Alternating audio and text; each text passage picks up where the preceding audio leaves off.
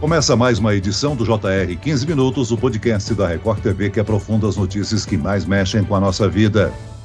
O número de pessoas que investem na Bolsa de Valores vem crescendo nos últimos anos. Em setembro do ano passado, a B3 tinha registrado 26% mais contas de pessoas físicas do que no mesmo mês de 2020. Muita gente foi atrás de rendimentos melhores no período em que as taxas de juros estavam baixas na renda fixa. Mas o vento virou de lado. O Banco Central do Brasil tem aumentado continuamente as taxas de juros por aqui. No exterior, os Estados Unidos também aumentaram suas taxas. Como resultado, investidores investidores começaram a tirar dinheiro da B3 para aplicar em outras opções. O que o brasileiro que tem algum dinheirinho para investir deve fazer nesse momento? Aproveitar as altas taxas de juros e investir na renda fixa? Aproveitar a queda no valor das ações e investir na bolsa? Ir na segurança com rendimento menor ou apostar no risco com perspectiva de ganhos maiores? No episódio do JR 15 Minutos de hoje, eu converso com o economista-chefe da corretora Necton, André Perfeito. É um prazer ter a sua participação mais uma vez aqui, André. Bem-vindo. Olá, Celso. O prazer é meu. Sempre é bom falar com JR 15 Minutos, sempre tentando ajudar né, o investidor e o cidadão em navegar nesse mar bastante confuso que a gente ainda está. E quem nos acompanha nessa entrevista é o repórter da Record TV, Emerson Ramos.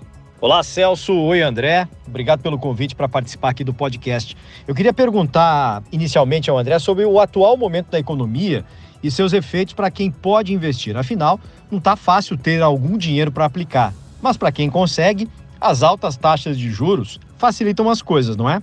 É rendimento alto, garantido, com poucos riscos, André?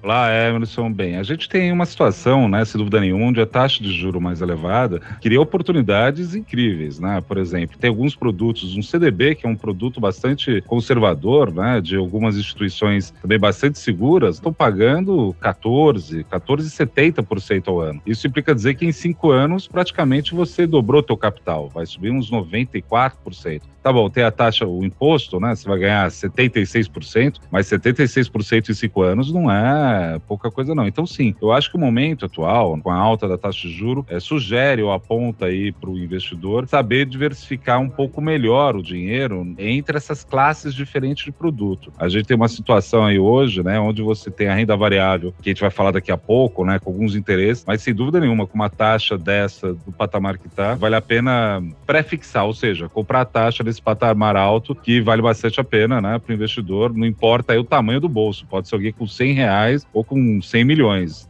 Tem uma taxa muito boa. Agora, André, por outro lado, as taxas de juros altas fazem o investidor fugir de opções mais arriscadas como o mercado de ações. A B3, a nossa bolsa de valores, por exemplo, registrou uma retirada de 7,7 bilhões de reais em abril. Me corrija se eu estiver errado. Só em reinvestimentos estrangeiros. Isso é um mau sinal? Como é que afeta o brasileiro que vem nos últimos anos anos se animando aí mais em investir na Bolsa de Valores, hein? Ah, de fato, a taxa de juros em alta, ela acaba criando um problema no mercado de capitais, que é o seguinte, quando o juro sobe, isso implica dizer que o preço dos ativos tem que cair no curto prazo, entre eles bolsa, né? Só que a nossa bolsa, apesar da retirada de abril que você apontou, Celso, e está absolutamente correto esse valor, a gente tem ao longo de 2022 uma entrada bastante significativa. É, existe um cenário melhor para a bolsa ao longo dos próximos meses por dois motivos. Se de um lado é verdade que a taxa de juros está alta agora, e isso daí acaba criando corrida para renda fixa, por outro lado, a gente imagina que a taxa de juros vai cair ao longo de 2023. Essa taxa de juro menor ao longo de 2023 permite que a bolsa sobe. Então, se é verdade, né, Celso, que tem que comprar barato para vender caro, implica dizer também que a gente tem aí uma chance de conseguir alguns produtos mais baratos, né? Essa é a ideia. Mas, de novo, pensando o perfil de risco e diversificando sempre que é possível, né? Por isso que eu sugiro sim renda fixa, né? Eu falei de um produto aqui que está rendendo 14, quase 15% ao ano, né? Você tem que pegar essa taxa e travar, ou seja, não ficar pós-fixado, porque como vai cair lá na frente, é melhor travar agora, mas justamente porque a taxa de juros vai cair lá na frente e já subiu bastante, alguns ativos já sofreram. Isso daí abre oportunidades. Obviamente, a gente tem que lembrar que a gente está num ano bastante peculiar, né? Estamos falando de um ano eleitoral que tende a ainda mexer bastante com o humor dos investidores. Bem, então o que o brasileiro deve fazer? Se aproveitar, digamos assim, dos juros altos investindo em títulos do governo, por exemplo, em tesouro direto, ou em títulos das empresas, CDBs. Qual é a melhor opção, André? Não existe resposta certa para isso, não, Emerson. A gente tem que pensar que cada um cumpre uma função. Por exemplo, título do Tesouro Direto, ela tem uma vantagem incrível, é absolutamente seguro, né? Por que a gente diz que um título do governo é seguro? Por um motivo bastante trivial, né? Porque se o governo quebrar, quer dizer que quase todo mundo quebrou. Então, por isso que a gente entende ele como o máximo da segurança. E se contar que o governo imprime dinheiro, então no limite ele pode pagar todo mundo se quiser. Agora, é, existem produtos privados que hoje em dia a gente tem um controle maior. Isso é uma coisa interessante para dizer aqui. Né? É, lá por volta de 2015, 14, né? Na verdade, 2011 foi quando os juros caiu mais fortemente no Brasil. A primeira vez que caiu ali para 7,5. A gente tinha uma indústria financeira que não tinha profundidade que tem hoje em dia. O que eu quero dizer com isso é o seguinte: hoje em dia, o mercado de capitais está mais apto a conseguir avaliar, envelopar e oferecer esses produtos de crédito privado para os clientes. Então, isso é muito importante. Vá atrás de uma corretora ou de um banco, né, que permita justamente você ter essa pluralidade, né, de produtos. Isso daí é importante, porque aí vai de cada um, né? Por exemplo, eu citei aqui um CDB que rende 14,70. A última vez que eu vi o preço dele estava rendendo 14,70% ao ano. Só que você tem que ficar nesse produto durante cinco anos, o que vai te dar uma rentabilidade bruta de 94 e líquida de 75 mais ou menos. Isso daí tem um perfil de risco. Quem tem gente que consegue esperar cinco anos, tem gente que não quer esperar cinco anos. Então, de novo, depende. E produtos do Tesouro Direto, que é dívida pública para valer, é uma categoria muito interessante, sim. Eu acho que vale a pena comprar algum desses, especialmente pré-fixados, porque eu estou imaginando que a taxa de juros vai cair lá na frente, certo? Se a taxa de juros vai cair, quer dizer que o preço do título sobe. Então, vale a pena de novo, né? Sentar, gastar um tempo. Vamos aproveitar aí que todo mundo está fazendo imposto de renda, né? Para saber como tá suas finanças também. Sentar com o seu assessor, planejar. Não é ciência de foguete, não. É só ter um pouco de paciência e saber isso que é o mais difícil, os objetivos de cada um com o dinheiro. André, você falou em prazo aí de cinco anos. Vamos voltar a falar da Bolsa de Valores, que com a saída de alguns investidores, o preço das ações se desvalorizaram, né? Quem comprou ações tem que manter a calma nesse momento e aguardar? Ou aproveitar agora com ações em baixa? É um bom momento para o investidor comprar ações? Olha, Celso, é engraçado isso, porque o investidor ele quer a maior rentabilidade com o menor risco possível. Não existe isso. Né? O que existe é você saber é o que você quer com cada coisa que você comprou. Por exemplo, né? se o investidor comprou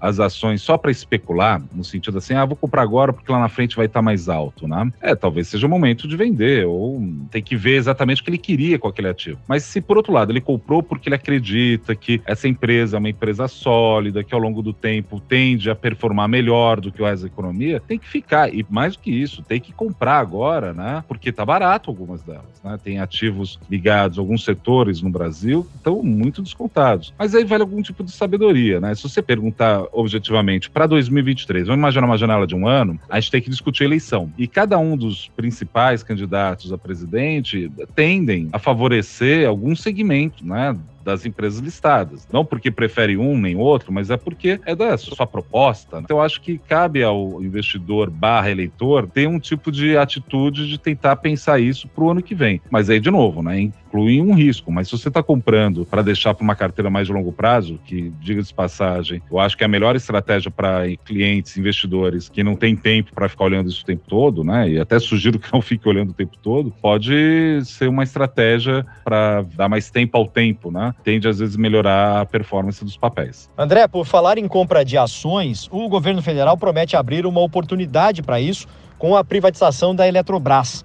O trabalhador poderá usar até 50% do fundo de garantia por tempo de serviço, o FGTS, para comprar ações da Eletrobras. Ainda vão ser divulgados os detalhes do processo, mas já é possível dizer se será uma boa opção de investimento e para que tipo de investidor?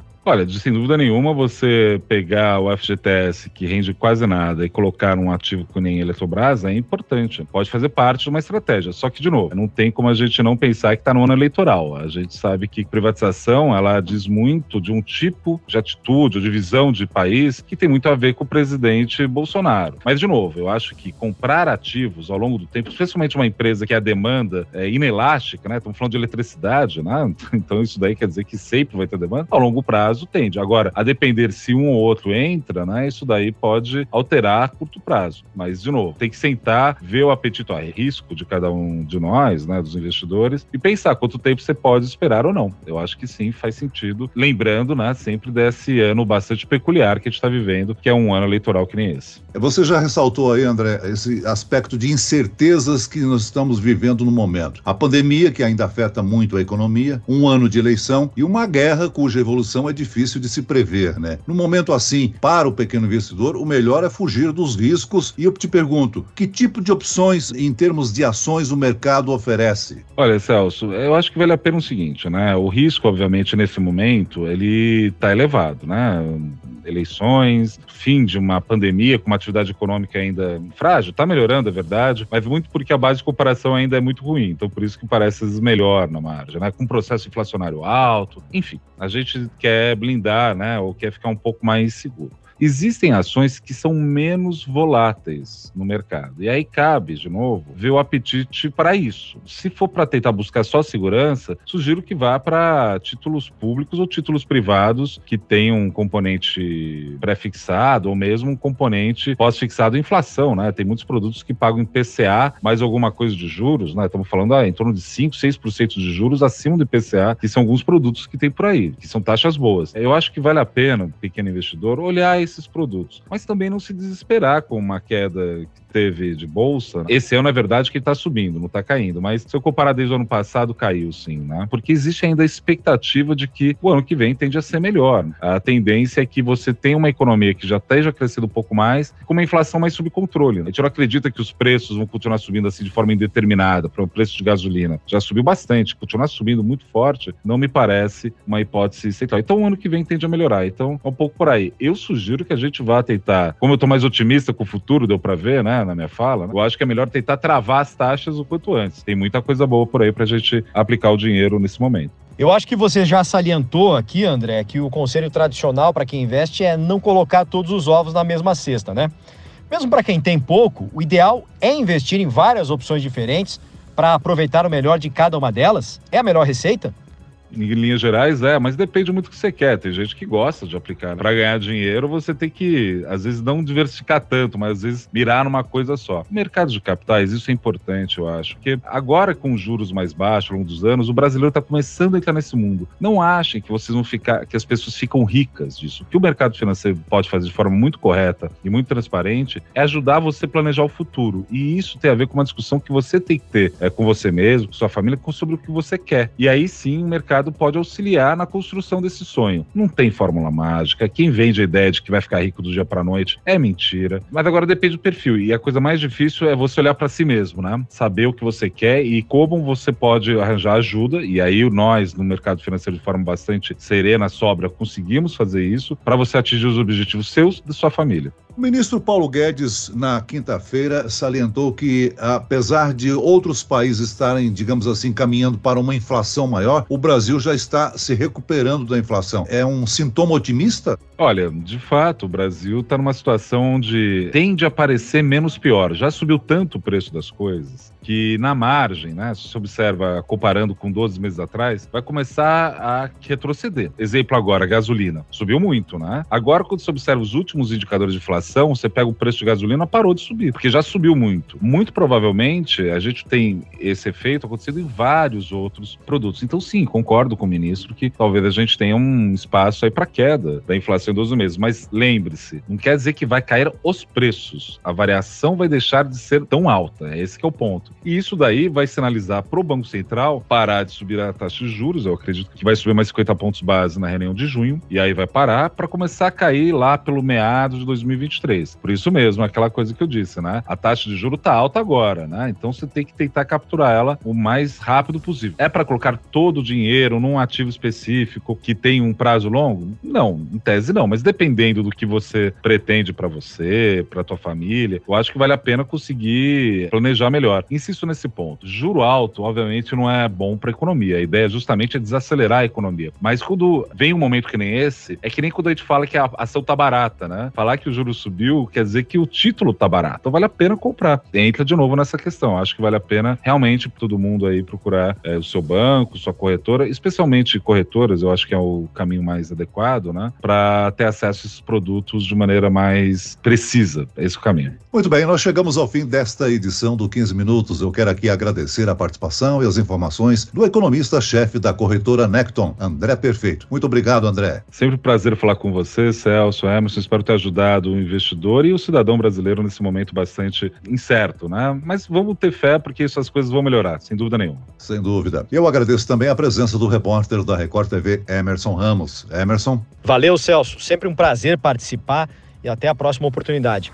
Esse podcast contou com a produção de David Bezerra e das estagiárias Kátia Brazão e Larissa Silva. Sonoplastia de Marcos Vinícius. Coordenação de conteúdo Camila Moraes, Edivaldo Nunes e Deni Almeida. Direção editorial Tiago Contreira. Vice-presidente de jornalismo Antônio Guerreiro. E eu, Celso Freitas, te aguardo no próximo episódio. Até lá.